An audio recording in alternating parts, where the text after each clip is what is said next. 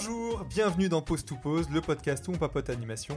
Je suis Antoine et je suis accompagné de Léna Salut et d'Alex. Hello On va parler aujourd'hui d'un grand réalisateur de films d'animation français, il s'agit de Michel Oslo. Oui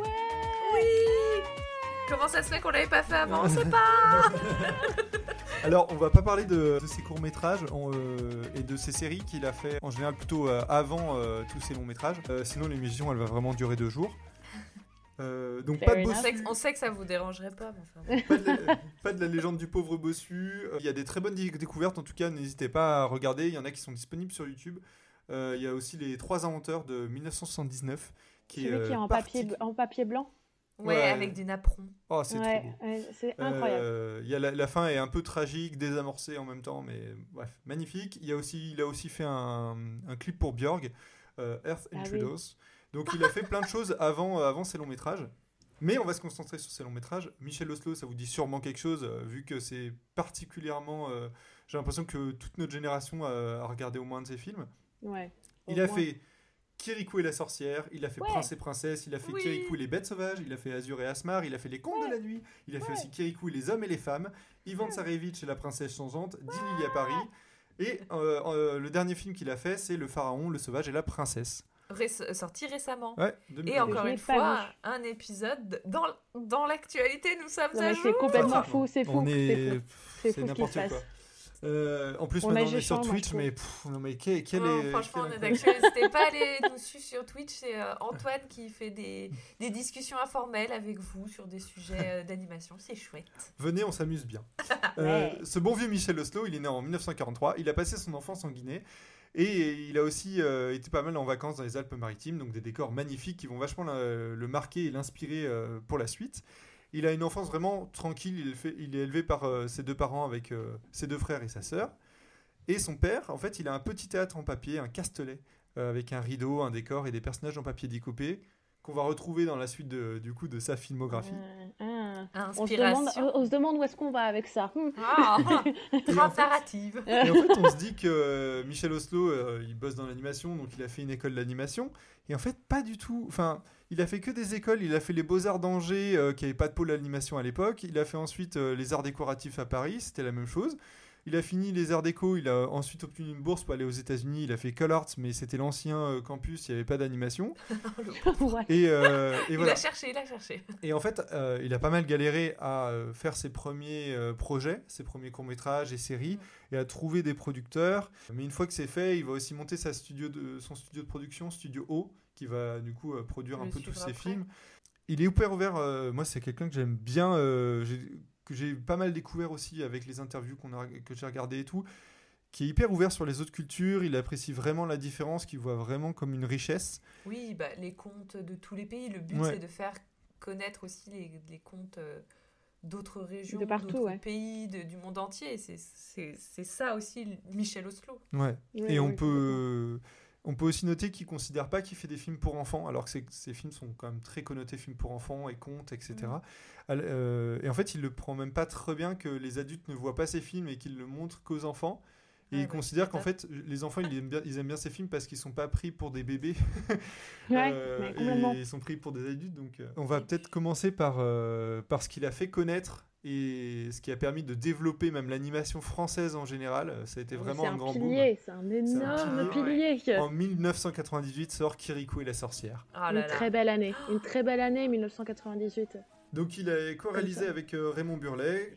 Qu'est-ce que vous pouvez me dire sur Kirikou? C'est quand même l'essence de notre jeunesse. Bah, déjà, Ouais. juste la scène d'in- la scène d'intro, l'accouchement de la mère de Kirikou de Kirikou. Oui, avec le maire enfante-moi. Ouais. Mère, enfante-moi, un enfant qui parle seul, de- déjà dans le ventre de sa mère, s'enfante seul. euh, genre, et- et- c'est si fort en fait parce que t'as le personnage qui est déjà, on comprend l'essence qu'il est fort, euh, qu'il est en avance sur son âge. On comprend que elle, elle est lassée. Euh, lui, il est l'innocence, il joue dans l'eau et elle, direct, elle lui dit ne, dé- ne gaspille pas l'eau, il y a Caraba. Et bam, il y a une scène huis clos euh, avec des plans très très restreints et t'as déjà toute l'histoire. Ouais. La trame, elle est posée. Pourquoi Il y a une ambiance qui Ouais. Euh, t'es- ok, d'accord. euh, Ouais, je suis ouais, dedans. Vas-y, ra- continue à me raconter. Donc on, on va suivre ça. ce Ki- euh, Kirikou qui, alors, qui, on peut le décrire par deux choses, c'est qu'il est très petit et il court très vite. Et donc c'est dans Ouais. un village en Afrique, un petit village assez pauvre, parce que Karaba euh, exploite euh, les villageois et les terrifie. Et, euh, Kirikou. N'est à pas couper grand. là. Mais il est vaillant. mais Il est il est vaillant. vaillant. Et oui, les musiques sont incroyables. Incroyable. On va Euh, aller chanter jusqu'à Noël. Magnifique. C'est un film en deux dimensions, donc euh, animation traditionnelle. Mm. C'était assez drôle en le revoyant parce que il a un peu vieilli euh, sur certains vieilli, ouais. sur Ouais. certains aspects. euh, L'animation est pas toujours égale. Il y a des très Oui. bonnes animations et certaines qui sont un peu plus en dessous, mais en tout cas, euh, Il reste très agréable à regarder en tout très cas. très très très chouette. C'est inspiré de de contes d'Afrique de l'Ouest. Je crois qu'il a changé la fin qu'il aimait pas, Michel Oslo. En fait, c'était euh, c'était des écrits qu'il avait déjà en tête. Il avait déjà un peu écrit autour de la mère et l'enfant, autour de ses contes d'Afrique de l'Ouest. Et quand un producteur lui a demandé un, un long métrage, c'était la première fois, donc euh, il, était content. Hmm. Et euh, il lui a écrit, il a écrit apparemment le scénario en une semaine. En fait, c'est un peu, ouais. c'est un peu le, vrai et faux parce qu'en fait, il avait déjà plein de notes et plein d'histoires dans la tête qui lui traînaient, voilà, qui attendaient un peu d'être, euh, d'avoir du budget et une proposition. Quand il l'a reçu, il n'a pas attendu en une semaine. euh, Ouais. Kirikou était écrit, donc euh, incroyable. On peut noter aussi que les distributeurs, euh, il a été très mal distribué le film, alors qu'il a été super euh, méga récompensé par la suite, hein, Festival d'Annecy euh, et même dans le monde entier. Et en Mm. fait, il a été très mal distribué parce que les, les distributeurs croyaient pas euh, que ça allait avoir du succès. Oui, Il y a aussi un truc, c'est que euh, il y a pas mal de journalistes américains qui ont demandé à Oslo euh, s'ils pouvaient supprimer la scène d'introduction et on voyait, je crois qu'on voyait une femme allaiter, mais ce que, ce que j'ai vu, mais en fait oui, on, on, voit une femme allaitée. De toute façon, on voit des seins de femmes, donc du coup, c'est il est ça. censuré aux États-Unis. et voilà. oui, et- puis. Kirikou, Kirikou est nu.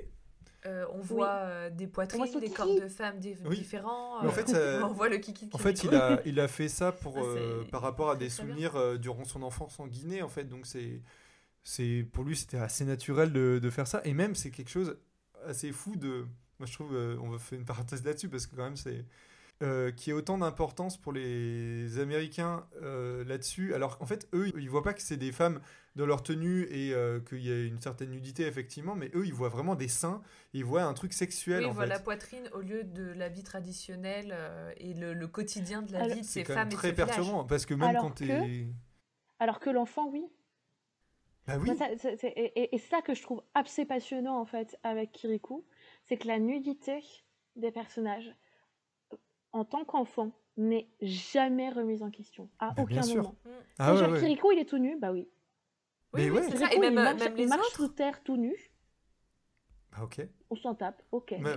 Oui, mais même les, les- même les autres enfants, parce qu'au début, quand on voit la première scène, quand les autres enfants arrivent, parce qu'au début, du coup, il y a Ouais. Kirikou, on lui explique, sa maman lui explique que tous les hommes euh, ont quitté le village, ses frères, son père, ses oncles, qu'il reste plus qu'un oncle, un oncle qui veut aller combattre du coup Karaba, mais que du coup, Karaba, elle mange les hommes et qu'il y en a aucun qui est revenu. Donc c'est un village avec que des femmes et des enfants.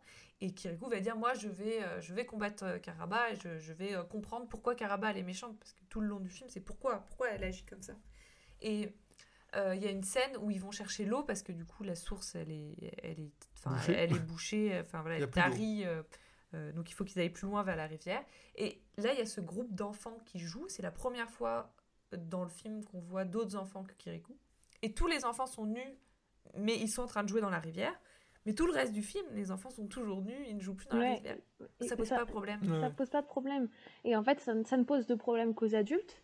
C'est pour ça que finalement, en fait, je trouve ça assez, je trouve ça assez intéressant le rapport euh, du public au film de Michel Oslo parce qu'en fait, les enfants comprennent beaucoup mieux que les adultes ces films. Oui, Mm. c'est vrai. Euh, et euh, et ce que je trouve, ce que je trouve passionnant en fait, parce que euh, on a, on a l'habitude de voir des films qui ont des doubles sens, donc qui sont compris une fois par les enfants et une fois par les adultes, alors Ouais. qu'ici, on n'est pas du, on est sur un, sur un- une méthodologie complètement inversée. C'est-à-dire que euh, euh, en termes de narration, c'est l'enfant comprend exactement de quoi il en retourne et l'adulte Oui. va, va, va projeter beaucoup plus et va chercher à projeter beaucoup plus alors que ça ne sert à rien. À un élément près, quand même, je pense qu'en À un élément près, oui. On, ouais, Oui. on a- on n'a pas pu euh, comprendre ça. Euh, petit trigger warning vite fait Oui, euh, oui, sur oui. euh, ça va parler un peu de viol mais euh, c'est en fait sur Karaba la- Karaba en fait pourquoi elle est méchante euh, finalement c'est qu'en fait on, est- on explique que euh, des- les hommes du village lui ont enfoncé un pieu euh, dans le dos en gros c'est ça Oui, un espèce En de- fait, que pendant que certains la tenaient, Voilà. d'autres lui enfoncent un pieu ouais, Voilà. dans le Et dos, donc, il y a- y vite fait- pas il y a quelques récupérer. petites images qui passent dans le film Où, euh, mais en fait, en tant qu'adulte, tu comprends que c'est un viol collectif et, euh, et qu'en fait, à partir de là, euh, elle est plus la même. elle- elle- ouais, et puis elle utilise du coup euh, les hommes du village en tant qu'objet. Euh, ils sont complètement Oui, déshumanisés. des et, fétiches. et voilà. Ils, ils servent. euh, Mais le fait est que, même petit, tu comprends que c'est l'homme qui a rendu, et l'homme masculin qui a rendu Caraba méchante. Ah bah tu peux Ouais, pas, tu peux, tu peux pas te tromper. Enfin, je Tu peux pas te tromper, et c'est comment, c'est pas-. C'est pas les femmes du village ou quoi, ce sont les hommes qui ont rendu Mm. Caraba méchante. Et implicitement, tu comprends qu'il y a, il y a un danger euh, qui, est, qui est bien au-delà, tu vois, genre de, de- de- qui est bien au-delà de toi, tu vois, genre qui est Ouais. bien au-delà de, de, de la méchanceté de Caraba, tu vois ce que je veux dire. Et moi, je trouvais ça aussi, je trouve ça aussi passionnant parce qu'en fait, finalement, quand tu finis par vieillir et qu'en fait on t'explique, genre, mais tu sais, d'ailleurs, euh, Kirikou, euh, c'est tout- c'est juste une histoire de viol. Tu sais, genre, les gens autour de table en mode, genre, et devine quoi, t'avais pas Ouais, compris ouais, le sens de ce film. Bah, en fait, en fait, si. hmm, C'est-à-dire que, Sans genre, mettre ça- le mot dessus. sans- en C'est ça, exactement. En fait, c'est évident. ouais. Et, euh, et comment j'avais vu Michel Oslo en conférence une fois et, euh, et il, il avait abordé ce sujet avec énormément de pudeur parce que donc du coup c'était lors de la sortie d'Illy à Paris et donc euh, il parlait de il parlait de féminisme et de, de cette thématique forte qui est la femme dans ses films Oui. et, euh, et sur le fait que dès, dès les premières esquisses dès, les pre- dès, dès ses premiers scénarios c'est au centre de l'histoire et la place de la Bien femme sûr. est au centre de l'histoire et je trouve que c'est passionnant aussi Ouais. parce que parce que c'est les valeurs que ça que ça transmet sont extrêmement importantes ce que ça raconte Oui. est extrêmement important et extrêmement euh, euh, pointu et, et- et fort Parce dans que le là, développement par en fait exemple, euh, on- on- Kirikou, c'est le héros, mais dès le début, c'est Kirikou, il vient pas de nulle part. Il y a sa mère. oui c'est sa ça mère qui l'enfante. C'est sa mère qui le reconnaît à la fin. C'est bon, après, on va pas parler uniquement de Kirikou parce qu'on a beaucoup d'autres euh, d'autres films à parler, mais oui, le personnage féminin, les personnages féminins, même tous les personnages sont, sont très bien travaillés et Ouais. ils sont pas gratuits. En Et fait, euh, surtout. je trouve qu'il y a quelque chose de très intelligent, c'est que la mise en scène de, de Slow est très euh, symétrique, on va dire, et très euh, Oui. Euh, toujours un- vue de face, vue de profil, euh, toujours très travaillée et très esthétique. Et Caraba, on la voit tout le temps de face, et en fait, on ne se pose jamais la question de euh, pourquoi on ne la voit pas de dos, en fait, vu qu'on se dit Ouais, que c'est bah la mise en scène. En fait, le fait qu'il y a un espèce de twist où en fait, elle a un- une épine dans Ouais. le dos, je trouve ça hyper malin. Oui, oui. Euh, Et, et- et c'est ce qui fait aussi, on le verra ensuite euh, dans son travail euh, des, des jeux d'ombre, etc. Mais en termes de mise en scène, c'est extrêmement intelligent. Mm. En termes de scénario, c'est extrêmement intelligent. Euh, en termes de cara design, euh, euh, de, de proposition. Parce Ouais, que euh, des hein. films grand public qui se passent euh, en Afrique noire, il n'y en avait pas ouais. d'animation. Euh, Il n'y en, avait- il y en avait pas. Il n'y en avait pas chez Disney. Mhm. Ouais, Il n'y en a toujours pas chez Disney. Mais ils sont pas très bons en géographie, les Américains, apparemment. Non, apparemment. Après, non, mais peut-être qu'ils voient pas les couleurs aussi. Quand ils sont étendus au Mexique récemment, ça va, c'est pas mal quand même. Ouais. Ah, Mais bah, non, ils, ont euh, pas, ils ont passé le mur. Et au passé le mur. En tout cas, on peut, on peut noter que même euh, en termes de décor, euh, c'est magnifique. C'est inspiré des peintures du douanier Rousseau. Oui, Aussi. bah oui, on s'en retrouve. euh. Ouais, ouais, mais c'est à noter. euh. C'est à noter, Ouais, c'est à noter, et c'est c'est riche, c'est coloré, et c'est c'est en fait l'œuvre de Michel Oslo, elle va elle va évoluer parce que comme disait Antoine au début, euh, il commence par le papier découpé euh, parce qu'en fait il aime ça, il a ce rapport, ce qu'on disait avec le théâtre en papier de son père, tout ça. Euh, après aussi avec euh, Lot Roninger euh, qui l'inspire beaucoup, dont on reviendra dessus plus tard. Mais euh, il est il, il reste aussi sur le papier découpé parce qu'il n'a pas les moyens, il n'a pas le budget, on lui propose pas d'autre chose. Et il, est, il a une curiosité euh, incroyable pour euh, toutes les techniques. Et dès que Kirikou marche, euh, il a, on lui offre plus de, de budget, je suppose, pour ses œuvres. Et c'est un prétexte pour essayer autre chose. Ouais. Et alors, il va s'essayer à la 3D, il va s'essayer à la... enfin, plein de moyens euh, rétro-éclairés, peu- puppet euh, 2D, 3D. On va euh, voir du- ça. hein, ouais. du- voilà, et en fait, ça. ce qui reste, euh, parce que du coup, la technique va évoluer et graphiquement, bah, du coup, ces films euh, changent, évoluent, et quand même, les univers, les couleurs restent. Et moi qui aime pas, enfin, qui, qui ai moins d'attache au dernier, ce 3D où je trouve que, voilà, c'est c'est beau, hein, je pense que c'est vraiment euh, personnel, Ouais, où on moi, va- je- j'ai moins. Je on préfère ce papier découpé ça, et, ouais. les, et les, les, les premiers, ses premiers longs métrages et courts métrages. Mais vraiment, l'univers de Michel Oslo, c'est les décors, c'est les couleurs, c'est Et c'est l'influence, graphique. c'est l'influence artistique des pays dans lesquels il va, il va poser, euh, poser ses histoires. Mm. Et bon, euh, euh, là on peut, on peut du coup euh, continuer avec euh, Prince et Princesse du coup, Ah oui, Ouais. parce que parce que c'est exactement ça. Mais euh, pour moi, euh, je vais peut-être un peu logoriser. ah. Mais euh, pour moi, euh, c'est. je pense que en faisant Prince et Princesse, il vit un fantasme et en même temps, il crée des fantasmes chez l'enfant et, et chez bah, l'historienne de l'art que j'étais et l'animatrice que je suis maintenant. Parce que c'est même pas du génie, c'est. c'est- vrai, c'est incroyable, c'est incroyable. Comment genre. en fait, Comment c'est- on crée une histoire C'est ça, c'est comment on crée une histoire et la salle sombre dans laquelle il crée l'histoire, avec toutes les influences artistiques Ouais. euh, euh, d'artistes, euh, c'est ça, je- de- de- de- d'artistes euh, des pays euh, dans lesquels vont se passer les histoires euh, et, euh, et comment la création de la création des tenues là, avec leurs machines. Mais moi, Ah, j'en rêvais quand j'étais petite. pour, pour parler, expliquer incroyable. fait, donc, Prince et Princesse, il est sorti deux ans après Kirikou en 2000. Et en fait, c'est en, donc, tout en papier découpé. Pour le coup, ce que tu disais, en fait, avec les enfants, il va en faire, euh, il va faire une activité avec des enfants où eux, ils utilisent le papier découpé. Il va se dire, mais en fait, ils ont des idées géniales et ça coûte pas cher, donc on va faire ça. Et, euh, Et Qu'est-ce qu'il a pas fait quoi? en fait, c'est des six courts métrages qui sont issus de la série euh, Cinécie qui était diffusée, diffusée sur Canal Plus en fait en 89. Du coup, qui sont répertoriés dans ce film-là. Et donc, c'est très inspiré évidemment de Lloyd euh, Reiniger dont on avait parlé dans Post Clé sur un épisode euh, spécial euh, réalisatrice. Ouais. Et euh, donc une pionnière de l'animation euh, qui, qui faisait de l'animation papier découpé, une allemande. Donc on suit trois personnages, on suit un homme, une femme et un, un vieux. En fait, c'est les mêmes personnages qu'on suit. On peut parler autant de Prince et Princesse que de Les Contes de la Nuit, parce Ouais. que c'est Oui. exactement. Et de C'est le même principe. Ivan Ivan Tsarevich. Ouais, ouais. c'est ça. Et la princesse changeante aussi, c'est les mêmes personnages, donc c'est un peu une trilogie, on va dire. Euh, et donc ces personnages-là disent Ah, mais j'aimerais bien raconter une histoire comme ça. Ah, bah ouais, bah, je pourrais être tel personnage. Et puis en fait, ils créent euh, les costumes et tout. Et en fait, c'est un peu un théâtre euh, animé qui se passe sous Mais nos même, yeux. euh, avant.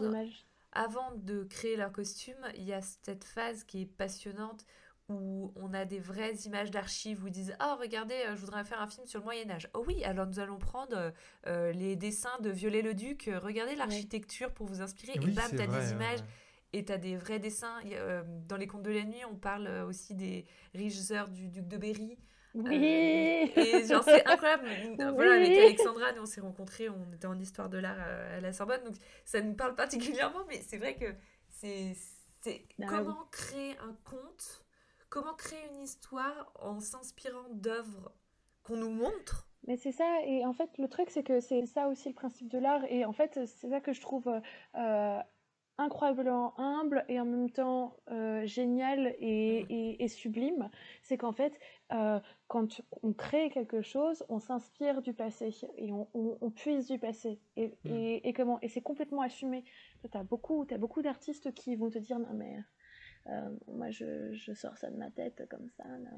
C'était mon fait, imagination. euh, C'était mon imagination, tu vois. Genre, je l'ai créé d'un coup, tu vois. Genre, non, c'est faux. C'est faux. Et en fait, et c'est à la fois génial, c'est magnifique, parce que donc, du coup, ça rend complètement hommage. On est dans, dans- on est dans l'hommage Ouais. euh, aussi. Et en même temps, ça permet de, de, de développer la démarche artistique de création euh, d'univers tant graphique que scénaristique. Et, euh, et, euh, et qui raconte en fait des histoires qui sont très courtes, qui sont extrêmement efficaces.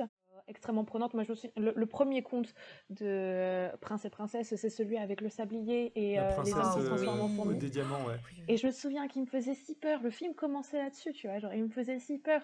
Et, et, et, et j'étais là, genre, il va se transformer en fourmi, tu vois. Genre, je l'avais vu cinq fois le film, mais il va quand même se transformer en fourmi, je le sais. C'est- Mais c'est vrai qu'il y a toujours un truc aussi de, qui rappelle aussi Kirikou avec euh, ce garçon qui va voir une sorcière aussi. euh, je sais plus, il y a le château de la sorcière. euh, Mm. Et dans les contes de la nuit. il y a le- aussi, la Reine Cruelle et le Montreur Fabuleux. Dire.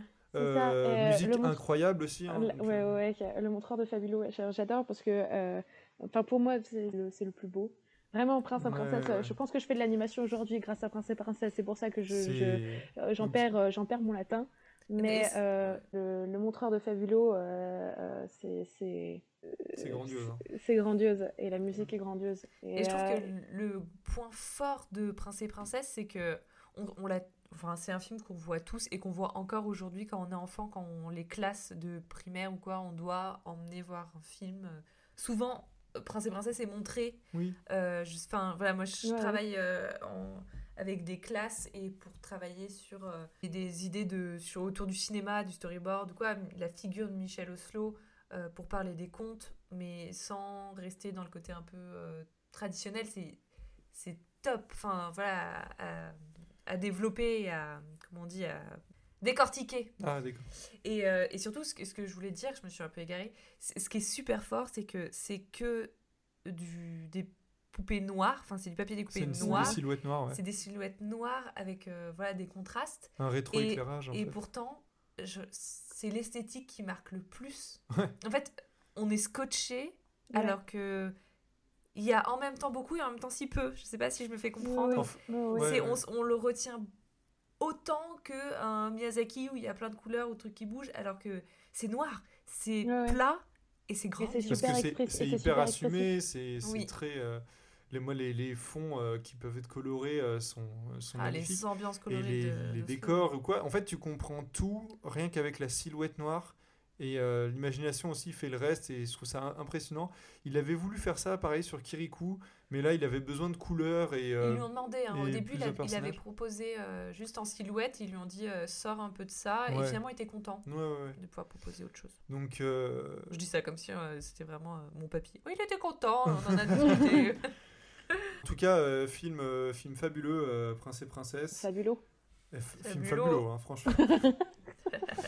Euh, mais c'est en 2005 qu'il prend la suite de Kirikou. On lui demande beaucoup de faire une suite à Kirikou. Il fait Kirikou et les bêtes sauvages, qui est co-réalisé avec Bénédicte Galup, euh, animatrice sur euh, Prince et Princesse.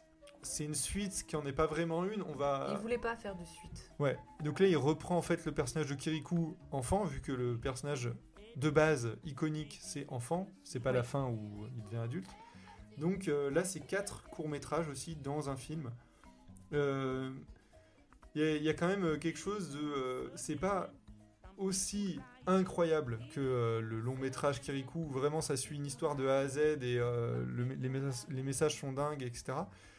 Mais il y a quand même un truc où directement l'ambiance tu es re dans l'ambiance de Kirikou euh, t'as les décors la musique la même direction artistique que le premier film tu, tu retrouves l'univers il y a quelque chose d'hyper plaisant et de, de vraiment te dire ah ouais On y retourne. ouais ouais vraiment moi je l'avais pas vu quand j'étais petit donc j'ai revu là pour euh, pour l'émission. Il y avait quelque chose d'hyper plaisant de se replonger dans l'univers de Kirikou sans connaître en fait. Et puis Ouais. ce qui est un peu... euh, ce, qui- ce qui se défend bien en fait de d'avoir fait une suite qui n'est pas une suite parce que euh, du coup il était au salon de Montreuil euh, du, du livre et de la presse jeunesse euh, cette année.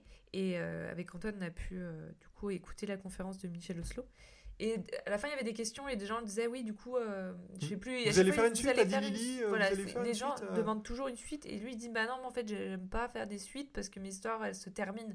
Et c'est ce qui est bien aussi avec ses œuvres. Et il disait genre quand on m'a demandé à Kirikou euh, une suite il a dit non plusieurs fois. Au moment où une énième fois on lui a demandé il a dit ok moi, je vais faire une suite. Mais en fait il, il expliquait bah en fait Spoiler, il en a fait deux, mais- Kirikou il grandit et il résout le problème de pourquoi Carabal est méchante il se marie avec et c'est la fin en fait il n'y a pas il y a pas à Bah avoir oui, de suite après à la avoir suite c'est sa vie mais du coup le personnage de Kirikou il, il a atteint sa- la fin de son arc narratif quoi Bah, bien sûr. C'est comme si tu faisais une suite à Mulan. Tu fais pas une suite, tu fais pas Mulan. Ah, non mais oui, oui. Quelle drôle d'idée. Complètement. Donc du coup, c'est, je trouve ça assez malin. Toujours euh, plein de bonnes choses et plein de bons éléments. Euh, pas aussi marquant quand même que, Oui. que le film de base, mais, euh, mais, mais de très bonne facture et puis en deux dimensions. euh, donc Un retour. donc ça, très ouais. chouette. Et après vient la 3D. La 3D arrive, là il a du budget, donc il en profite pour s'essayer à la 3D avec Azure et Asmar en 2006. Euh, on suit Jeanne qui est, qui, est la, qui est la mère d'Asmar et qui est la nourrice d'Azure. Et en fait elle va élever les deux comme s'ils étaient vraiment frères avec autant d'amour l'un l'un avec l'autre. Et le père d'Azure en fait euh, décide euh, de la virer et, euh, et c'est un noble insupportable en fait. Et donc Azure et Asmar sont séparés. Euh, aussi du coup d'Azure.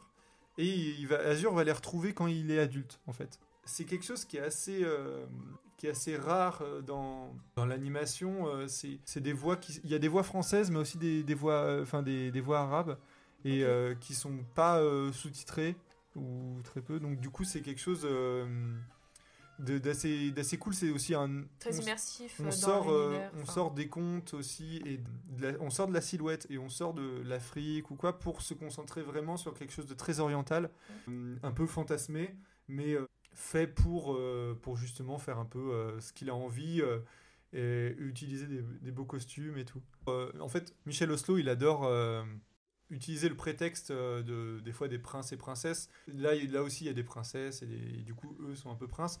Bah, Pour- il, il utilise pas des prétextes. En fait, il aime Mais si, pour utiliser, pour- oui, mais pour utiliser, pour, en fait, si, non, c'est l'inverse. Pour, euh, pour avoir des beaux costumes, pour Oui, avoir des beaux décors. Il disait, il dit pourquoi le conte Ouais. Il dit parce Ouais, que ça permet de faire du beau. Il dit que je- quand on était dans le public là, à- à- au salon de Montreuil, il disait mais vous voyez vos looks, comment on est habillés Vous trouvez que vous vous êtes habillés beau C'est génial. Il est assez drôle. Je- J'ai beaucoup de choses à dire sur Azure et Asmar, tant sur la technique euh, euh, que sur le film. Bah, déjà, Ouais. le, le fait que le film soit en bilingue, euh, je trouvais ça incroyable. Euh, Je vais au cinéma, j'étais petite, j'étais euh, euh, encore en primaire euh, quand il est sorti. Euh, je me souviens au fait qu'on on y est allé euh, sans aucune attente, en mode il fallait qu'on aille au cinéma et puis on voit qu'il y a et Asmar, donc du coup on y va, mais nous on n'avait pas très envie d'y aller. On est sorti, ressorti de là euh, bilingue arabe, évidemment. Euh, On en apprend des choses avec on en apprend des choses avec Michel mais surtout assez émerveillé par l'histoire, par les décors. En effet, je suis d'accord avec lui. On a perdu en subtilité. et donc, du coup, c'est l'occasion de, de, tu vois, genre, de pouvoir se parer, de pouvoir regarder des gens se parer de beaux tissus et de beaux habits, etc. Oui. Et je trouve que c'est assez magnifique. Il y a des scènes qui sont incroyables. Euh, on retrouve en fait toute la générosité mm, visuelle de Kirikou, mais avec de la 3D. Et donc, du coup, avec Ouais, c'est vrai, une recherche euh, de la technique 3D que je trouve assez intéressante, sachant qu'en plus, c'est sorti en 2006. Euh, Mm. La 3D, c'est balbutiant à ce moment-là. Donc, du coup, qu'est-ce Ouais. que- que- qu'est-ce qu'on peut apporter en fait? Et comment, comment on fait rentrer le motif? Dans la 3D alors que euh, c'est encore euh, une technique qui est, euh, qui est en cours et je trouve ça assez passionnant parce que donc, du coup, en fait, on retrouve cette, euh, ces, ces recherches, etc. Je, je me souviens d'une scène, bon, c'est mon côté euh, complètement dingo euh, d'art byzantin, mais où tu as une église, tu une église byzantine Ah oui. avec, le- avec tu sais, genre dans un, dans un décor arabisant. Euh, que je trouve assez magnifique. Mais euh, donc du coup, en fait, on a l'intégration de motifs et qui va être coupée par la 3D, euh, qui va- pour le coup, elle va être très lisse et très plate. Oui. Et, Ouais. euh, et en fait, c'est parce qu'il utilise un surface shader. Un surface shader, c'est un outil euh, de colorisation et de lumière dans Maya, qui Donc est un le logiciel. c'est le qui est un logiciel de 3D, qui est le logiciel de 3D, et donc dans- lequel on peut tout faire. On fait et l'animation, et la modélisation, et euh, la lumière, et euh, la texture. Et donc du coup, un shader, c'est donc une texture qu'on pose sur des objets, et le surface shader, il absorbe la lumière. C'est-à-dire qu'il va pas du tout réfléchir ou, ou prendre les informations de lumière. Ça va être très très plat. Ouais. Donc on va avoir euh, quelque chose de très très plat sur une texture, en- sur une modélisation en 3D. Donc du coup, ça va être beaucoup plus facile de faire bouger le personnage parce que parce qu'il est rigué, par- parce qu'il est, il est, il a un squelette 3D et donc du coup on peut tourner autour. Mais Ouais. euh, la texture qui va être appliquée dessus va être plate et va rendre plate parce qu'elle elle a pas de lumière. D'accord. Et, euh, et en fait, le truc, c'est que donc du coup, l'effet que ça donne, c'est que sur les motifs euh, orientaux, ça va, ça va, ça va jurer complètement et ça va faire plat. Et donc du Mm. coup, en termes de composition, on va être sur des choses qui sont extrêmement intelligentes parce qu'en fait, on voit très bien tout ce qui se passe. On pourrait se perdre Oui, oui, oui. complètement en fait dans le décor et dans et dans la richesse euh, du motif. Et finalement, euh, euh, le pe- les- tous les personnages sont visibles, euh, tous les, les contrastes colorés fonctionnent du, du coup, et, euh, et on est sur un film qui est extrêmement lisible et qui, même si aujourd'hui il a beaucoup euh, euh, vieilli, surtout en termes de, euh, de style d'animation de personnage, Oui, parce ouais, que parce Il qu'en est fait très rigide. hein. il est très rigide parce qu'en fait euh, oh, l'animation de personnage est balbutiante. Et puis lui, il- Ah. il, s'initie aussi. euh, C'est ça, et lui, il commence de la 3D, mais euh, en fait, on, on va avoir un pseudo effet 2D euh, et euh, des, des choses qui vont essayer de venir s'apposer sur le style de Michel Oslo, et ça fonctionne très bien, et ça fonctionne toujours très bien aujourd'hui. Ouais, en fait, ça a vraiment un, un traitement qui est visuel qui est vraiment opposé à ce que à la 3D normalement.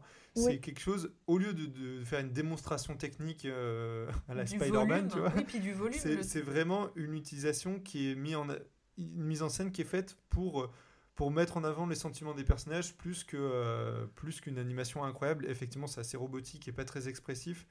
Et euh, il y a quelque chose d'a- d'assez étrange. Je pense que c'est moi, c'est pas trop mon truc, euh, mais en tout cas, je comprends que ça peut plaire ou je comprends que ça peut, puisse déranger. Le- on voit les volumes un peu de personnages euh, mais mais c'est des aplats de couleurs pour, pour les vêtements. Après, les décors, c'est assez somptueux. euh, Il y a une symétrie, une mise en scène très esthétique encore. mine de rien, euh, ça me permet aussi d'évoquer un truc aussi que j'aime beaucoup dans les films de Michel Oslo, et là, là c'est le moment grosse conne, euh, grosse conne, vieille conne euh, Ah. d'Alex. On adore.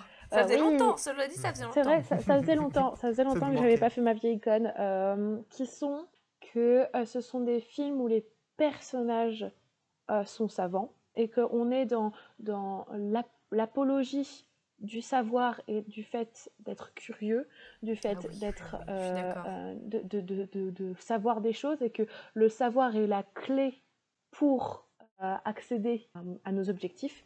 Ouais. Donc du coup, on est aussi dans un langage et dans une forme de dialogue qui est très particulière, qui est pas du tout naturelle, mais qui Oui. est extrêmement riche, Ouais. riche en, en termes de vocabulaire, euh, en termes de- d'articulation aussi. Ça fait Et- très, et théâtral. hein, C'est très euh, théâtral et, et comment et c'est souvent ce qui est reproché en fait à Michel Oslo dans ses films, c'est que euh, les personnages enfants ne parlent pas comme des enfants et même Oui. en termes de, débit de parole, on est sur quelque chose qui est très peu naturel. Alors qu'en Mm. fait, moi, j'adore ça.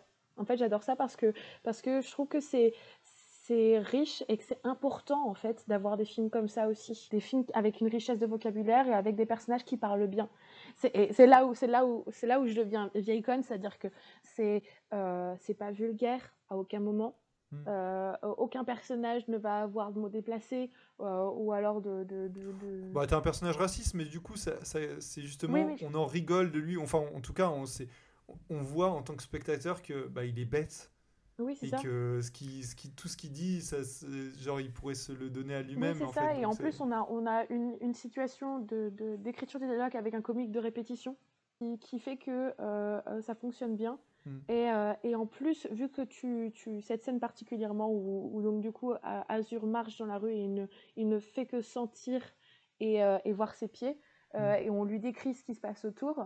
En fait, c'est- ça contraste en plus tellement avec ce qui est raconté parce que c'est tellement beau. Euh, je trouve que c'est euh, aussi très chouette. Aujourd'hui, la 3D a malheureusement mal vieilli, donc Ouais. du coup, il est aujourd'hui très peu montré parce que euh, on a besoin d'avoir euh, du, du- gros de Disney-like. et voilà. et Ouais, plus de- je trouve voilà. que c'est c'est un film qui est super important et qui est super important dans le développement de la 3D aussi. Et Ouais. dans Oui, ce, que, oui, ce que oui. peut proposer la 3D et aussi accessoirement l'échange entre la 2D et la 3D. Oui, cette absence qui de aujourd'hui, relief. euh, ouais. maintenant, est en cours de questionnement Ouais. dans les milieux complètement. 3D. Et je trouve que c'est passionnant. C'est hyper précurseur, précurseur en fait finalement. On peut noter ju- juste que euh, les créatures sont absolument magnifiques. Euh, Oui. Autant les personnages, je suis pas forcément convaincu euh, et ça a un peu Oui. vieilli. Les créatures restent magnifiques euh, encore Ouais. actuellement, je trouve.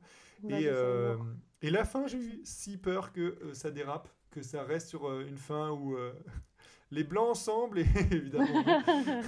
évidemment non. Ça aurait pas été. Euh, donc ça c'est Azure et Smart, on a été peut-être un peu plus long, mais comme ça c'est le début de la 3D de Michel Oslo aussi, donc euh, c'est important. En 2011 sort les contes de la nuit. Euh, pareil, c'est donc c'est des courts métrages qui sont issus de la série Dragon et Princesse. Et euh, il y a six courts métrages dedans. Voilà, après, bah, ça, du coup, on en a déjà parlé avec. Donc euh, c'est retour à la Prince- silhouette? C'est oui, mais alors du coup, c'est de la silhouette.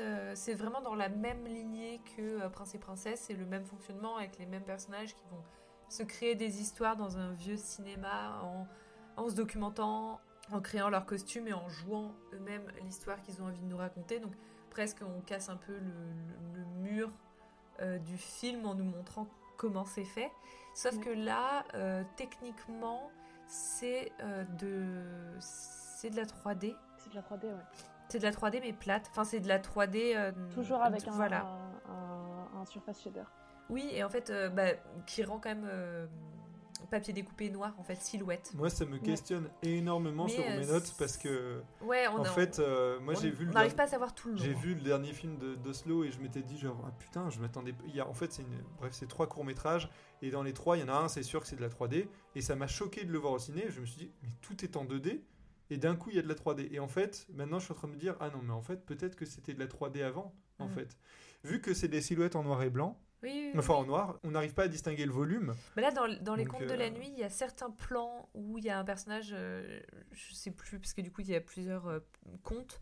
Euh, Il y a des personnages qui se tournent et vraiment, tu vois le volume Mm. euh, et tu fais Ah ah, là, euh, mais tout le long, tu as un doute parce que tout le long, tu dis Oh, du papier découpé, trop bien, il est revenu à ça, c'est trop chouette. Et les- il y a un plan, tu fais Oh là là, J'ai un doute, c'est où quand tu même- j'ai un doute, j'ai un doute, j'ai un c'est quand même euh, c'est quand même c'est- très net euh, et très très très propre pour Oh du oui, papier ah oui, découpé tu vois genre Bah oui, mais après, quand tu vois Prince et Princesse, c'est très très propre pour du papier découpé. oui en fait oui oui. C'est vrai mais vraiment. Alors euh, qu'en fait, euh, moi, le problème, c'est que on, on- on garde l'uncanniness, euh, donc euh, euh, l'étrangeté de l'animation 3D de Azure et Asmar, qui est encore très, euh, euh, balbutiante ouais. très balbutiante. Tu vois, j'arrive vraiment avec des personnages qui bougent pas bien, tu vois, genre c'est, Ouais, ouais. c'est- Oui, oui, oui. c'est, euh, où c'est compliqué. euh, et euh, mais euh, du coup animé avec euh, complètement en, en noir silhouette ça fonctionne en fait et, et ça fonctionne. Euh, Oui. Et en même temps, je trouve que. Enfin, c'est- mon humble avis, hein, c'est peut-être parce que j'ai le nez dedans, comme d'habitude. Euh, c'est que euh, je trouve que ça se voit du coup, et que donc du coup, on perd euh, en, en richesse et on perd en, en expressivité, je trouve. Ouais, moi j'ai toujours, j'ai toujours envie de rajouter un peu des images pour euh, fluidifier un minimum un peu ça. Des fois Oui, ça oui, manque un ça. peu d'amorti, d'anticipation un petit peu. Oui, mais est-ce que du coup on sortirait pas un peu du Et côté euh, voilà. Est-ce euh, que papier découpé voilà. et qu'on rentrerait plus dans de l'animation qu'on connaît, qui est lisse et qui du coup où on est habitué à l'œil? Je pense que de toute façon c'est une volonté. hein. Je, je ne pense pas Ah que. oui, je pense qu'il a Donc, euh, le regard. effectivement, je pense que ça suit ce, côté papier découpé qui, du coup, ne fonctionne pas forcément très bien en 3D, je trouve, vu qu'on sait que c'est de la 3D et pas du papier découpé. Mm. Mais par contre, qui fonctionne toujours très bien quand c'est en silhouette ou euh, Ouais, en- ouais. en deux dimensions. C'est ça. Et toujours, et là pour le coup, donc il va, il va vers d'autres cultures. Euh, il, fait, il propose d'autres histoires dans d'autres pays. Et donc, Oui. du coup, on est toujours dans cette notion de, de euh, puiser à de la culture locale pour pouvoir euh, euh, euh, proposer un nouvel univers graphique et un nouvel, un nouvel univers colorimétrique en fond. Je Et puis de proposer des aussi. contes, euh, des nouveaux contes, euh, ça. des Et, nouvelles euh, histoires, de ouais. montrer des. Oui, Bah, des oui, choses qu'on n'a pas- euh, c'est toujours très joli. J'avais lu une fois, euh, si jamais cette personne nous écoute, euh, euh, grand bien lui fasse, euh, je ne l'aime pas beaucoup. Ok. Super. Pour une fois qu'on fait une référence à quelqu'un. Non, non, j'ai- non, non, non, j'ai aucune chance. hein. Mais genre, j'avais lu là sur un site obscur euh, une critique des films de Michel Oslo et notamment euh, des contes de la nuit et de la démarche des contes de la nuit en disant que c'était non seulement de la réappropriation culturelle, mais qu'en plus c'était sexiste et raciste. et donc, t'es en mode genre, ok. Mais, en- mais t'as rien compris! Bah ouais, cette personne n'a rien compris. Je me suis toujours beaucoup posé la question depuis sur euh, le, le- le principe de réappropriation culturelle et de à quel point on est dans l'hommage et à quel point on, on- on- on pique. Et ce qui n'a aucun sens, tu vois ce que je veux dire. de- oui, Oui, oui. Mais, mais quand même, la, la question me, me vient quand même parce que euh, tu as des contes dans lesquels, en effet, on reprend euh, euh, trait pour trait des, des- des- des tapisseries ou des images en fond. Et donc, du coup, tu es là. Ouais, ouais. Oui, mais c'est enfin, c'est du décor. euh, Mais oui, Je- je suis d'accord, je- je suis d'accord. Mais donc du coup, en fait, ça, a- ça a investi euh, l'idée dans ma tête et maintenant je peux pas m'en séparer glace. Je, Donc je n'aime pas cette personne. je, parle- je parle- parlerai à la fin de Oui. ses futurs projets et je pense que ça mettra fin à ce débat-là. Oui. Après ce film-là, donc on a, on a vu que du coup il y avait Kirikou, il y avait euh, des courts-métrages en silhouette et il y avait un peu de l'utilisation de la 3D. Et là on se retrouve avec quelque chose d'assez hybride. C'est le troisième film Kirikou, c'est Kirikou et les hommes et les femmes qui est sorti en 2012. Et pour le coup qui est lui en 3D. Donc là on va suivre euh, une série de, pareil, de cinq euh, petites histoires en fait. Avec euh, Kirikou qui est, euh, qui est toujours petit. Euh, ça se passe Oui, durant le pour les premier mêmes film raisons. une, la même utilisation de la 3D euh, qui reste, euh, qui s'autorise en fait à rester fixe. Euh, C'est-à-dire que normalement en 3D, euh, il y a forcément un, un peu de mouvement euh, pour donner de la vie et, Oui. et dire que, que le truc n'est pas pas statique. Comme c'est de l'utilisation. Ouais, voilà. Donc, comme là, c'est une utilisation très euh, animation en 2D, euh, ça s'autorise vraiment des, des fixes. Ça reste dans une continuité avec les précédents films Kirikou, en fait, aussi. Il y a des objets qui sont pas en aplat, euh, qui font un peu étrange. Les personnages et le, son, donc ça- du coup, ça dénote un petit peu. Quelque chose qui marche très bien, je trouve, en 3D, c'est les fétiches. Construit, en fait, est très euh, carré, et voilà. Et Donc Je- les fétiches, c'est les hommes transformés par Karaba Voilà. qui, se- qui ont, qui, sont, qui ont des fonctions plus ou moins. Il y en a un qui creuse, il y en a un qui rage des Ouais. flammes, il y en a un qui, qui repère l'or, qui sent. Il y en a, c'est des chandeliers, il y en a un qui surveille. Ouais. euh, Ah, ils ont tous un peu une utilité.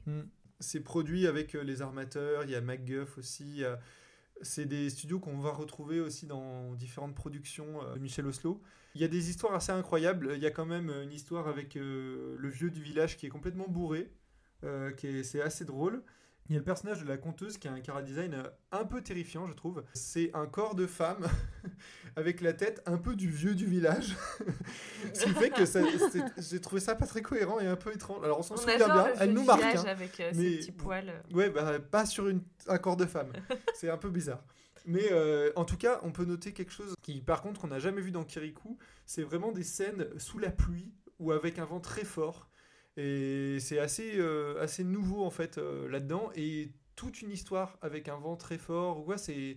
J'ai trouvé ça techniquement euh, assez audacieux. Voilà, euh, c'est Ouais. un peu dérangeant au début la 3D. On sent qu'on a changé de style dans Kirikou. On s'y fait quand même très bien sachant qu'il y a quand même quelque chose d'assez plaisant dans l'esthétique d'Oslo qui est très symétrique, très épuré, j'allais dire, mais euh, très esthétique comme ça. Et le côté très euh, 3D, mais ligné, euh, avec Mhm. des traits à l'int- à l'intérieur des personnages ou quoi, très dessinés, euh, fait que, euh, euh, je sais pas, mon esprit mathématique aime bien ça. C'est assez sati- satisfaisant. Son esprit Capricorne. Voilà pour euh, le troisième film Kirikou. Il n'y a, pas eu de suite à celui-là et je pense que en vrai c'est bien. Il y a eu trois films Kirikou qui sont très bien. Le premier est magistral, les, les deux suites sont très bien. Restons là-dessus. Oui. On passe en 2016, euh, retour à la silhouette, euh, toujours issu de la série télé euh, Dragon et Princesse. On a Ivan Tsarevich et la princesse chan- changeante. Ivan. Ivan, pardon. Ivan Tsarevich et la princesse changeante. Oupsie. C'est quatre courts-métrages dans un seul film. C'est toujours les mêmes personnages que dans Prince et Princesse qui racontent des histoires. une animation en pantin. Alors, en pantin, du coup, 3D aussi. Ouais. Ouais, Euh, oui, pas. pas du papier découpé, mais qui fait vraiment un effet 2D euh, assez bluffant. Euh, on peut noter, mais c'est déjà le cas dans les contes de la nuit, où les personnages ont des yeux cette fois-ci, Ouais. en fait, de...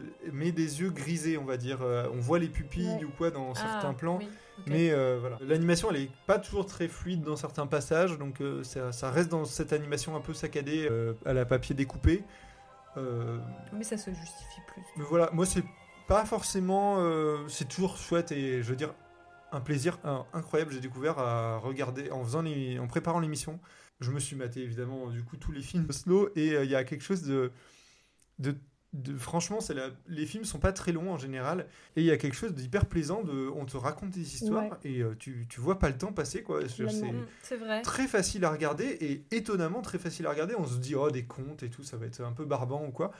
C'est euh, c'est super chouette. Franchement, euh, Ouais. c'est super chouette. Et même si Ivan Tsarevich, c'est pas forcément euh, le, le recueil de contes euh, que je préfère, euh, ça reste pas tellement en deçà de, de ce qui a été fait avant et ça reste très plaisant à voir. Et toujours avec des, des, bons messages, des choses intelligentes et plein de bonnes idées. Oui, bah oui, oui. Les films intelligents, faisons des films intelligents, messieurs, dames. Où les personnages sont intelligents. C'est beau, c'est bien. Oui, c'est ce que tu disais quand tu disais les films, euh, les, les personnages intelligents. C'est vrai que je m'étais pas fait la réflexion, mais dans aucun de ces films, tu as un personnage, tu sais, où toi, devant ton écran, tu as envie de crier non, fais pas ça. Et lui, il le fait. Enfin, le personnage va faire un truc faux ou va aller dans la mauvaise direction ou va suivre les méchants par bêtise. Oui, par bêtise, en fait. Et en fait, pour faire avancer la trame narrative. Et toi, tu es devant et tu dis, oh, en vrai, dans la vraie vie, ça marche pas comme ça. Et là, c'est plaisant que dans aucun de ces récits, aucun des récits de Michel Oslo, tu as ce genre de. C'est hyper plaisant à voir. Ou, ou alors. De nœuds de, de narratifs euh, récurrents, en fait. Ou alors, c'est même, ou alors c'est le principe même de l'histoire. Je pensais à une histoire dans Les Contes de la Nuit où, où le personnage est, est, naïf et il est présenté comme naïf. C'est-à-dire que donc du coup, en fait, il subit l'histoire à chaque fois. C'est celui avec, euh, avec la mangouste, le, lézard et, les tortues, euh, le conte créole. Oui, bien sûr. Oui. Euh, où il, euh, il, donne à manger, et, à chaque fois il passe les cadeaux et du coup. C'est ça, euh, et où il se balade et où en fait il subit complètement l'histoire, mais vu que du coup il subit et avec beaucoup de philosophie, oui. du coup. Et puis en fait après. Du coup il s'en sort et, c'est ça, et, à la fin et à la fin il y a un petit twist. Mais si les personnages sont naïfs, c'est présenté en, début d'histoire et c'est comment et ça, ça, ça permet une compréhension. Euh, enfin. Puis là, c'est le trait, caractéristique du personnage. personnage c'est ça. Je vois Kirikou, euh, c'est clairement la personne la plus intelligente du village. Et ça fait tellement plaisir de suivre ce personnage. en fait, c'est ça. Si tu te dis, genre, ben oui, en fait, il dit, ne faites pas ça, il faut pas le faire. Les gens le font, il les sauve, et t'es en mode, bah oui, il avait dit de pas le faire. Donc heureusement que vous êtes content de bah lui ou quoi. Ils le reconnaissent dans les chansons, ils disent euh, Kirikou est plus petit. Mais, euh, est petit, mais il est gentil. Non, il y a un truc en ou parce qu'il est plus intelligent que nous.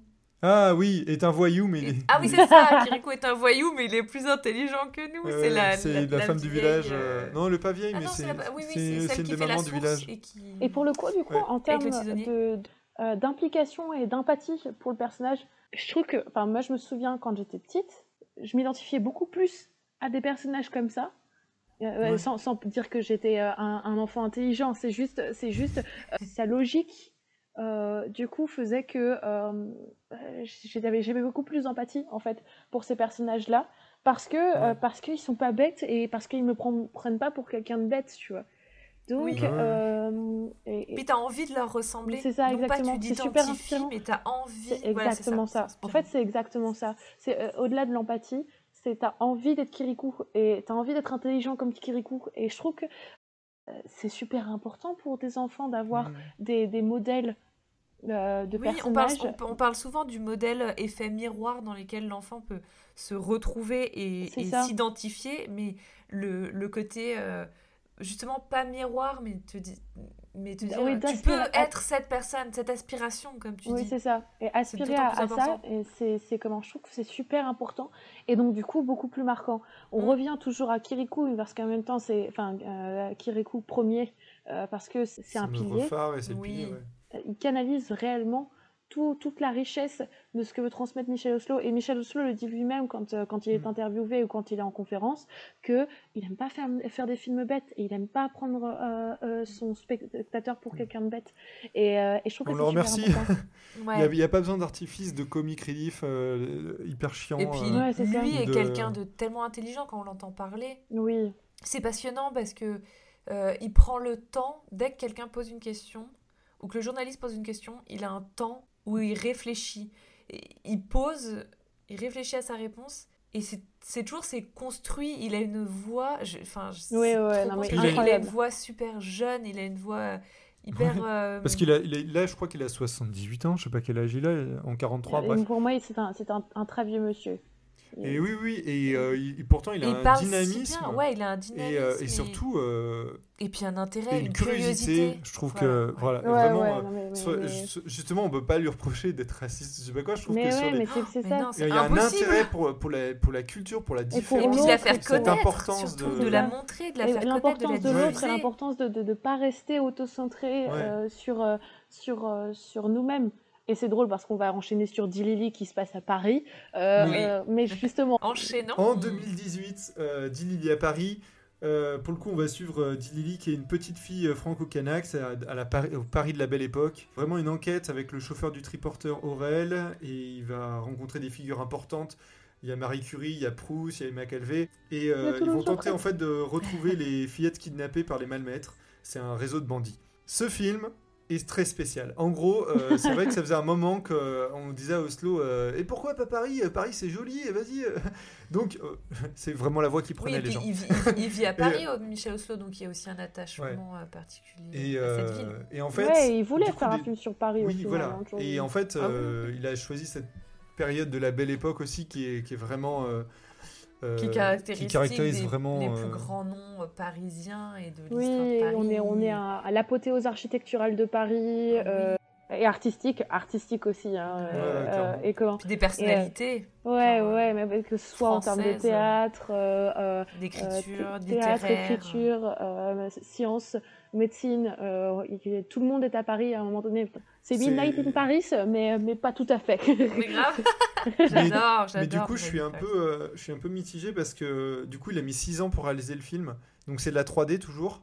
C'est truc- c'est plus par- c'est particulier, c'est Et c'est particulièrement de la voilà, 3D. c'est très particulier. Sur Moi, c'est clairement un film que je n'aime pas pour euh, pas mal de raisons et je trouve que je suis triste de pas l'aimer parce qu'en fait je trouve que tout ce qui est euh, l'histoire, les messages, les personnages rencontrés, l'intelligence des trucs et tout, c'est maximum, c'est génial, euh, genre c'est Mhm. féministe, euh, tu, euh, c'est historique. c'est historique, ça te fait rencontrer plein de gens, Ah euh, plein ouais. De, de métiers, d'ar- d'artistes. Mais donc on est de nouveau sur un film intelligent. voilà, toujours. Euh, le personnage de Dilili, euh, je trouve son design, il est, il est super chouette. euh, et, et ça pourrait être un personnage que j'aime bien. Mais moi, le jeu d'acteur est très, très, très théâtral. Ouais. Vraiment, c'est un point où elle parle. Oh, bonjour, monsieur le comte, je suis comme ça, et je suis Dilly, je suis enchanté de vous rencontrer. Sauf qu'elle le répète vraiment tout le film. Et au bout d'un moment, il y a vraiment une lassitude, voire un énervement que tu as envers Dilly en mode arrête de parler comme ça, pose-toi tranquille. Et, euh, et C'est l'enthousiasme enfantin. euh, non, tous les personnages jouent, Ah. je- jouent mal. Non, mais euh, euh, Surjouent, surjouent le, le côté très théâtre. Et, Le parti pris surjoué, quoi. Ce qui fait que moi, ça a Euh, tendance Il y a à Sarah beaucoup- Bernard, c'est normal que ce soit théâtral. Ouais, ça a tendance à vraiment me déranger et à me sortir sans arrêt du film, alors que je trouve que cette histoire de kidnapping de petite fille et, et ce personnage euh, hyper fort qui est dit Lily euh, fonctionne super bien. Et ça me rend fou. Et il y a aussi un truc qui me gêne, c'est la direction artistique Ouais, du film. L'esthétique.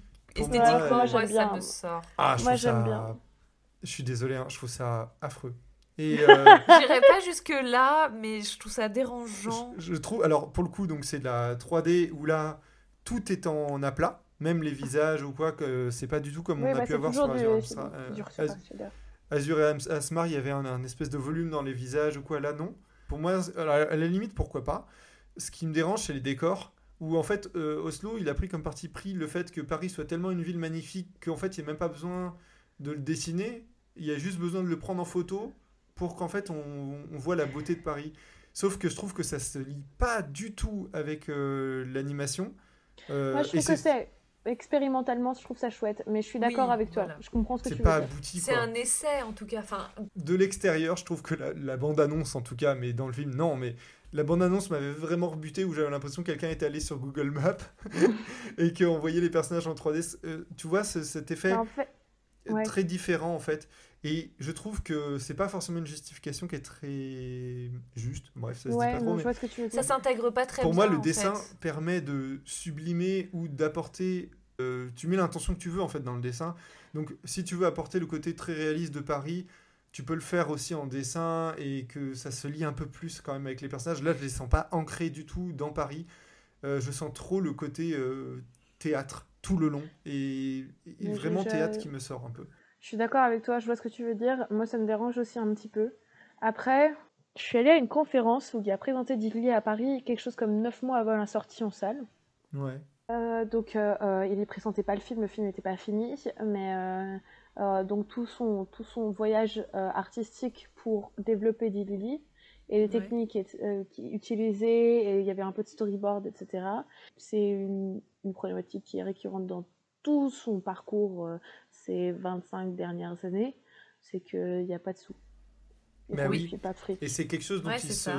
plaint, je sais pas, mais en tout cas il le dit régulièrement, c'est que c'est vrai que s'il fait pas autant de projets qu'il le voudrait, c'est qu'il manque de moyens. Ouais, complètement. Et en fait, Euh, le Dilili, Dilili, il a vraiment galéré parce que euh, euh, je crois que euh, les contes de la nuit ont floppé. Les contes de la nuit et Ivan Sarevich ont eu. En fait, en plus, ils ont eu des sorties au milieu de l'été où il y avait personne.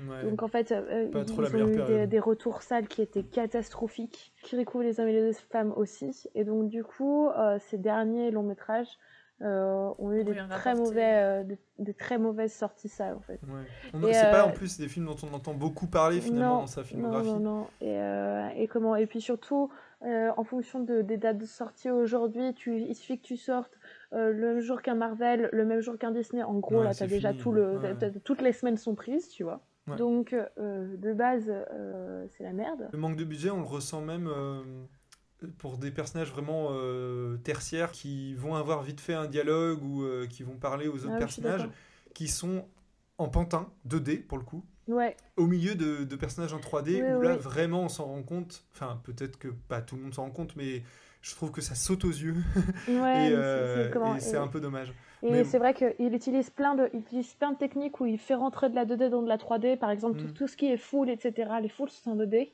Ouais. En fait, c'est des, des, des, des aplats collés sur, euh, sur des mouvements de caméra, tu vois. Ça, Ouais. ça permet quand même d'avoir de la profondeur et de pouvoir faire bouger de la caméra avec de la profondeur de champ en ayant des foules et en ayant des personnages tout en n'ayant pas à modéliser tout ça en 3D. Euh, le fait est que modéliser tout Paris euh, avec l'ambition qu'il avait pour le film, Ouais, c'était euh, euh, c'est Ouais. tout, tout le Paris euh, Art Nouveau, tu vois ce que je veux dire? Donc ça veut dire Oui, que oui, c'est que de la courbe, que de la courbe. Ouais, ouais.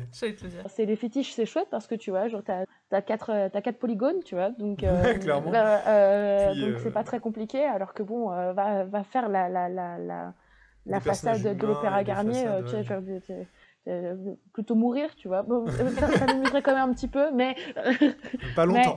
mais, euh, Non, mais c'est clair. En fait, le problème, c'est que c'était un projet qui est trop ambitieux et en Mm. même temps qui tenait beaucoup à cœur parce que c'est Paris. Et donc, du coup, on se retrouve dans, dans un truc où. Moi, ce que je trouve assez intéressant dans le film, c'est que finalement, même pour un Parisien, tu découvres Paris. Et tu Oui, découvres, oui. euh, et tu découvres les, les sources de ce qui fait la vie parisienne. Et puis des, des endroits historiques C'est de ça. Paris aussi. Et, euh, et comment et, et je trouve que c'est du coup, en fait, finalement, tu découvres une culture alors que c'est la tienne. Nous, on était en histoire de l'art, donc du coup, on va dire qu'on baignait dedans. C'était des choses que, enfin, c'est des choses où moi, je, je, je me- juste, je me tartinais avec en mode genre, oui, c'est si bien. Mais, ouais, comment On est quand même dans de la découverte d'une culture alors que c'est la nôtre. En effet, pour d'autres pays, et je me demande comment ça a été distribué ailleurs, euh, on est sur aussi de la découverte et sur des choses qui sont. euh, c'est un moment culturel, euh, de foisonnement culturel parisien qui est fascinant Mm. et qui est génial de, de placer une enfant et de découvrir avec une enfant cet environnement-là parisien. C'est c'est une très bonne idée, je trouve. Ouais. Après, je suis d'accord que le budget n'est pas du tout à la hauteur de l'ambition, donc du coup, on utilise des petits tricks qui font qu'on est dans de l'expérimentation Ouais. qui fonctionne pas. Et je suis frustré parce que euh, c'était. euh, en fait, euh, souvent ces films sont des recueils de plusieurs courts-métrages. Et du coup, là, c'était vraiment une longue histoire. Et donc, euh, j'ai vraiment envie d'aimer ce film, tu vois. Et Ouais. ce qui est en plus, plus dommage, c'est que ben, il s'est vraiment planté au box-office. Donc, Ouais, euh, bah ouais, ça, ça permet pas d'avoir forcément plein de producteurs pour des projets pour la suite. C'est ça. étant en 2022 euh, tout récemment Le Pharaon, le Sauvage et la Princesse, donc que j'ai eu l'occasion de voir en salle. Et pour le coup, you. Yeah. Ouais. Euh, pour le coup, euh, le problème dessous euh, se, euh, se, se retrouve en fait dans le, le fait qu'il y ait trois euh, studios de production différents, euh, un pour chaque euh, Court métrage. un pour chaque court métrage. Donc voilà, il y a même un, un moment où c'était en télétravail et le- ça n'a pas fonctionné, donc euh, ils ont arrêté, il a arrêté de travailler avec eux. Oui, parce que du coup, c'est c'est une production Covid. Ouais, et donc du coup ça a été bossé avec un autre studio qui est en Lorraine, où là c'était vraiment, vraiment bien. C'est trois contes qui sont vraiment dissociés, donc là c'est raconté pas par les personnages de prince et princesse ou quoi, c'est une euh, dame qui raconte euh, à une foule euh, des histoires, et donc les gens lui disent racontez-nous une histoire avec ça, avec ça, et en fait elle raconte trois contes qui sont pour Oslo trois contes distincts, ils n'ont pas de rapport entre eux. Selon des critiques ou des journalistes ou quoi, il y a des liens qu'ils peuvent trouver, voilà, mais en tout cas, de base, euh, il n'en a pas fait. Ça m'a assez surpris du coup durant le film où j'avais l'impression de voir deux premiers courts-métrages. L'un, en- pour moi, c'était de la 2D euh, en couleur, euh, en mode un peu pantin, même complètement pantin. Euh, le deuxième, c'était de aussi en pantin, mais en silhouette noire, à la prince et princesse. Et le troisième était en 3D, et du coup ça m'a choqué de voir de la 3D à la Azure et Asmar euh, au milieu de tout ça. Euh, mais du coup je ne suis plus sûr de rien. Et Euh, bah oui, parce que co- comme les contes de la nuit, on pensait que c'était de la 2D, finalement c'est de la 3D. Alors, Là, je pense aussi que- de la 3D. Le sauvage est en 3D pour moi, du coup avec ce qu'on a, dit. Le la princesse c'est sûr c'est en 3D. Euh, le pharaon je suis plus mitigé. Euh, pour moi il y avait un, des- petites choses d'animation où, je m'étais- où je me suis dit ah ça, ça, ça ressemble à un pantin en 2D où euh, le, le, Le coude qui se replie, euh, il y a un petit bug, ce qui fait que c'est des éléments qui n'étaient pas très bien raccrochés en- entre eux. Je suis sur une production sur des pantins, donc je, je reconnais ce genre de choses, donc j'ai l'impression que c'était de la 2D, mais du coup je suis pas sûr. Peut-être que c'était juste pour certains personnages. Ce qui- ce qu'il en est, c'est que le pharaon, c'est une collaboration avec le Louvre. Oslo, il adore la civilisation égyptienne, il a lu une traduction euh, du stèle du songe. Il l'adapte en fait en prenant bien en compte que les Couchites, ils pardonnent et ils sont pas cruels en fait. Tu vois les couchites Euh, les Couchites, c'est euh, le peuple euh, égyptien. Ok, d'accord, je savais pas le nom. ils suppriment juste les traits de contour qui sont présents sur les peintures égyptiennes originales pour des raisons de simplification technique parce que si tu bouges un bras à ce moment-là les traits viennent dans le bras les traits Oui, de oui, contour oui. viennent- bon bref ça va pas être pratique Pareil au début, en fait, il s'auto-censure, euh, vu qu'il euh, a eu des reproches de- avec les poitrines des femmes, euh, de Kirikou jusqu'à Dili à Paris. euh, en fait, il a cou- il- au Oh, début, ouais. il couvre les Égyptiennes sans vraiment s'en rendre compte. Et en fait, Vincent Rondeau, qui est le conservateur des antiquités égyptiennes du Louvre, il lui dit que en fait, il peut pas faire ça. Bah, c'est pas cohérent, C'est pas cohérent, ouais. Et Bon. tout le monde est torse nu en Égypte, donc le sein est couvert à gauche en mode couchite. Vraiment, c'est. D'accord. euh, C'est bien qu'il y ait un regard euh, historique de, de conservation derrière. Ouais. Ouais, ça ouais, du apporte coup, ça, euh, ça vraiment apporte une chose. justesse et Mm. une cohérence. euh, on, on comprend, euh, c'est toujours très intelligent.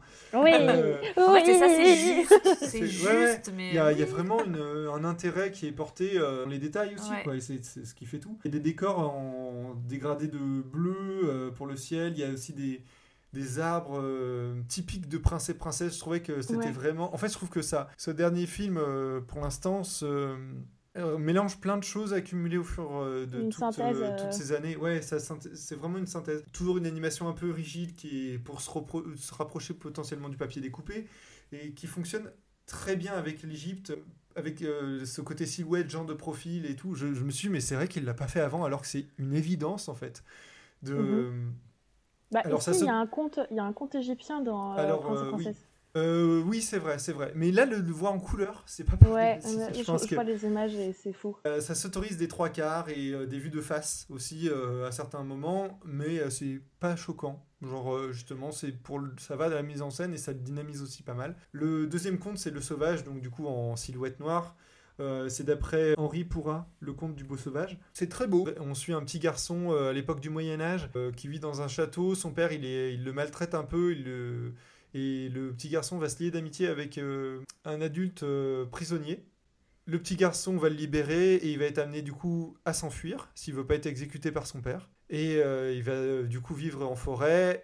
Et c'est c'est vraiment, vraiment chouette quoi. Il y a toujours une histoire de, euh, de beaux sauvages, de princesses. euh, ça- C'est assez, assez magnifique. Je trouve que ça fonctionne vraiment bien. Et euh, moi, je suis en train de regarder parce que du coup, c'est hum, un film que le, le dernier, euh, donc il vient de sortir au cinéma, donc il n'y a que Antoine qui a réussi à aller le voir parce que du coup, euh, c'est des petits films d'animation qui sont proposés souvent uniquement le samedi. C'est des horaires dommage, un à peu des horaires, à des horaires, voilà, en pleine journée. Donc, travaillant le samedi avec avec Alex, on n'a pas pu, on n'a pu trouver encore un créneau pour y aller, mais ce n'est que partie remise. Valenciennes MDR.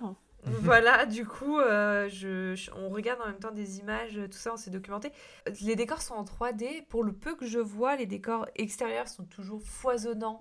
De références, de Ouais. euh, tout ça, c'est vraiment toujours très riche. Les, les décors intérieurs, pour le peu que j'ai vu, paraît statique, un peu rigide Est-ce que c'est juste euh, nous, les images, pour le moment, sont publiées et où on a accès Non, ou- ça dépend vraiment des, des courts-métrages en tout cas. Euh, Sur le, sur le nombre de détails, ça m'a vraiment pas gêné, surtout qu'avec le troisième compte, on est, au niveau des détails, on est fourni.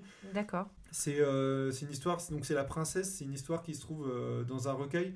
C'est vraiment l'envie pour Oslo de, de prendre des libertés, pas de vérité historique pour le coup. Il veut juste profiter euh, de magnifiques costumes, des décors, et il mélange un peu Istanbul avec d'autres régions turques. Il prend vraiment des libertés là-dessus. Euh, Faire du beau pour faire du beau intelligent. Oh oui Là pour le coup, c'est- Encore c'est de la 3D qui est vraiment assumée euh, 3D. Donc euh, les personnages sont en volume et bougent, mais toujours en aplat. Euh, ça rappelle vraiment la direction artistique euh, d'Azur et Asmar. C'est pour ça que je dis que chaque court métrage fait un peu écho à un autre film. Euh, c'est des décors qui sont très différents dans la même histoire. C'est une utilisation de photos des fois qui est pas très jolie, comme pour Dili à Paris. Moi, je suis jamais très convaincu de ce genre de procédé. Il y a pareil. il expérimente. Il y a, oui, voilà, il y a toujours une expérimentation pour la, la nourriture aussi. Oh. Ça parle d'un vendeur de beignets et euh, il y a des nourritures en photo et c'est un peu perturbant aussi. Tu te dis, bah, il y a moyen de rendre la, la bouffe euh, Ah, appétissante en animation, sait, je veux dire. euh, voilà. Oui. Et bon, en photo, c'est pas Oui, oui. forcément le mieux, mais ok. Faites un film que sur la nourriture. Et donc, du coup, il y a des utilisations de photos, je l'ai dit, mais aussi. Des fois de la peinture digitale, Euh, des fois j'ai l'impression que c'est de la peinture sur photo, euh, mais enfin je sais pas, ça manque un peu de cohérence peut-être, ou Ouais. s'il y a peut-être que ça moi qui vois ça. un petit peu, peut-être trop dans l'essai, justement. et Peut-être. Après, c'est surtout que je trouve que c'est pas forcément très abouti. Je pense qu'il y a un manque de budget, hein, euh, Ouais. je, je dirais. Mais pour moi, euh, en voyant des, des essais un peu à la peinture digitale, j'avais envie de retrouver un peu cet esprit d'aplat de couleurs qu'il y a dans Calamity, par exemple, de, Oui. De Ouais. Rémi Chaillet, ou des choses un peu comme ça qui puissent un peu se lier, un peu colorées, à plat, qui puissent se lier avec les personnages en fait. Donner des sous à Michel Oslo. Ouais, Oui, euh, genre, euh, qui continue, qui continue encore. Euh, Merci Michel Oslo.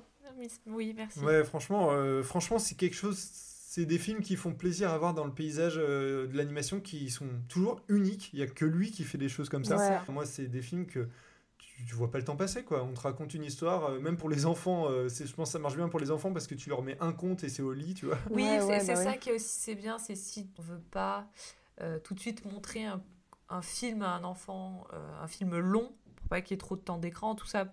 C'est un peu comme euh, le grand méchant renard où c'est différents petits contes, donc Ouais, tu voilà. peux dire bah on en fait un aujourd'hui ou deux. Tu- en tant qu'adulte, tu peux aussi picorer. Ouais. Ça se picore en fait, c'est exactement Oui, c'est ça. Et puis, euh, vu que de base, ce sont des, des, en tout cas pour les contes de la nuit, et non, même pour, euh, pour tous, c'était des, des rassemblements euh, de courts-métrages qu'ils faisaient pour Canal. Aujourd'hui, Oui. ils sont disponibles sur Canal euh, séparément, en fait. Donc, du coup, c'est c'est Ok. chouette. Un dernier truc, euh, autant euh, l'ambiance euh, sonore de Kirikou euh, est incroyable, euh, de, sous plein d'aspects. Ah oui, c'est un film ASMR. Ouais. oh là là Euh, autant, trop, trop euh, bien, autant je trouve que ce film-là est un peu, épu- un peu trop épuré Ah ouais? au niveau du sound design. euh, Il y a vraiment quelque Ah. chose où des fois ça manque de vie. Et je crois que dans Azure et Asmar, c'était un peu ça aussi. Ça manque de, de bruit d'oiseaux, de vent, je sais pas, un truc qui, qui fait qu'il y a un peu plus de, de vie quoi, autour Ouais. d'eux et qu'ils sont pas juste en train de faire leur dialogue euh, sans rien autour. Ouais, ouais. Voilà, c'est un- des fois c'est très calme en fait, c'est un peu perturbant. Mm, Je vois je vois ce que tu veux dire. Après, moi, je trouve qu'en termes de musique, il a toujours eu- collaboré avec un compositeur pendant très longtemps. Euh, Et ça marche super bien. Et L'importance de la musique dans ses films est, euh, est toujours primordiale et c'est super. Enfin, Les musiques, c'est vraiment à chaque fois euh, au taquet, c'est plus le sound, sound ouais, design. en termes de sound design, un- je, je fais pas gaffe. euh, Mais en termes de musique, euh, enfin, je me souviens d'avoir discuté avec Michel Oslo de l'importance de la musique et de l'importance qu'il donnait à la musique dans ses films. Et, Ouais. euh, Non, mais et, sent. la place. Et, euh, et je trouve que c'est, c'est, ça, ça enrichit encore ses œuvres et ça fait partie de l'enrichissement de ses œuvres. Donc, euh, euh, trop chouette. Et donc, on a envie de donner encore plus de sous à Michel Oslo parce que donc on, l'a rencontré à Montreuil. J'ai pu lui poser une question euh, sur ses futurs projets. Il a deux projets en préparation. Alors, je lui demande euh, est-ce qu'il va en faire, euh, est-ce qu'il a d'autres projets en préparation? Parce qu'il vient de sortir un, un dernier film. Et puis il a 78 ans, le euh, petit monsieur. hein, donc, euh, Et oui, moi ma question elle était légitime. Ouais. Il m'a dit bah à votre avis? Ah ouais Euh, oui. Il a dit oui, bah oui. ah ok.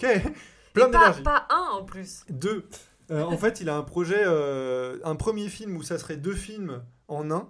Euh, ça serait deux films de 25 minutes à peu près. Donc, re des petits courts-métrages. Et un autre où ce serait vraiment travailler avec plein de pays d'Europe et leur apporter les clés et le matériel nécessaire pour, euh, pour avoir le style de prince et princesse. Revenir, ouais. Et pour euh, que chacun, chaque pays puisse raconter euh, les contes, le folklore, les légendes de Ah. son propre pays.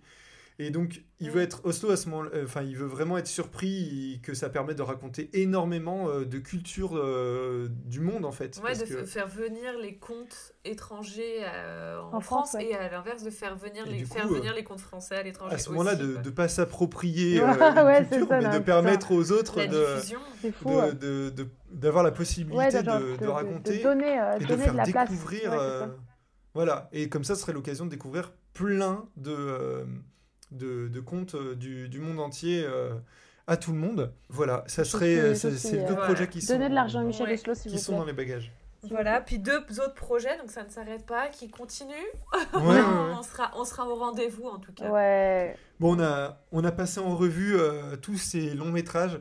Je suis désolé de pas qu'on n'ait pas pu parler de plus, euh, plus longtemps, mais voilà, faut pas être trop long non plus. Je pense que déjà c'est une bonne émission. Trop Euh, gourmand. ensuite, euh, je pense que sur, le, sur notre compte Instagram, on postera euh, des, les livres qui- sur lesquels euh, on a pu travailler, euh, qui parlent de On Michel Oslo. Il y en a. enfin, bref, de met- toute façon, On vous met tout ça en description et on vous met tout ça peut-être sur Instagram. Oui, et quoi. voilà, allez, ça vaut le coup de fouiller son travail pour voir techniquement comment il travaille, de voir ses recherches, de voir ses.